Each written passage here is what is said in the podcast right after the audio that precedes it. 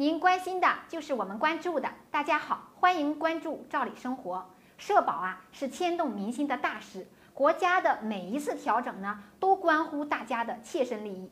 七月份啊，除了各个省份社保缴费基数发生了变化以外呢，还有一个重大的好消息，对大家来说啊，也算是一个利好消息，那就是从七月一号开始呢。正式执行养老金全国统筹制度，可能很多人对这个养老金全国统筹制度呢很陌生，不清楚为什么要出台这个制度，这个出台以后会对大家有什么影响？关于这个养老金的发放呢，全国各省市啊，因为经济发展的不均衡，因此呢，养老金的收支水平也不一样，有的省份呢，养老金支付压力很大。出现了养老金支付一比一的严重情况。什么叫一比一呢？就是一个在职缴费职工啊，对应一个退休职工。未来还有可能更严峻，也就是出现了大家非常担心的养老金收支不平衡，影响养老金发放的情况。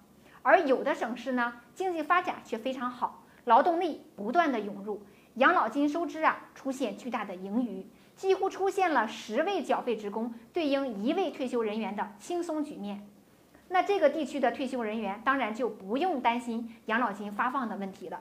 针对这种情况，为了均衡地区间的养老保险基金的负担呢，保证基本养老保险制度可持续的发展，咱们国家呀，在一八年的六月十三号发布了国务院关于建立企业职工基本养老保险基金中央调剂制度的通知。通过建立中央调剂基金呢，来调剂各个地区的差异。大家肯定很关心这个基金来自于哪里，怎样来进行操作？这个基金的来源呀，是由各个省份养老保险基金上交的资金组成的。具体的计算方法呀，是按照各省份职工平均工资的百分之九十和在职应参保人数作为计算上交的基数。上交比例呢，从百分之三开始起步。逐步来进行提高。值得一提的是，这次国家筹集的资金呢，将全部拨付给地方，一分都不留，全额用于支付退休人员的养老金。具体拨付的办法是按照人均定额来进行拨付的。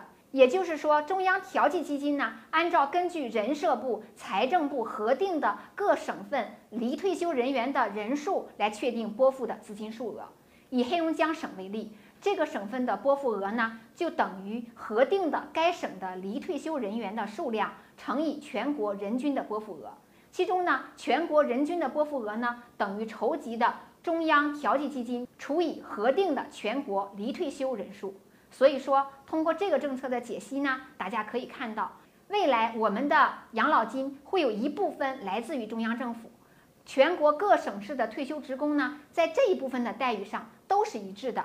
因此啊，中央调剂金制度啊，对咱们百姓来说真是一个利好。对于那些发放养老金和上涨养老金有困难的省市，通过这个制度的建立，这些难题呀都将迎刃而解。以后呢，也不用再眼巴巴地看其他城市的退休人员大幅度上涨养老金了。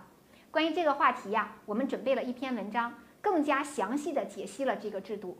感兴趣的朋友，请您关注我们的头条号“照理生活”，私信我们“中央调剂金”这篇文章呢，就会推送给您。最后，感谢您的收看，咱们下次见。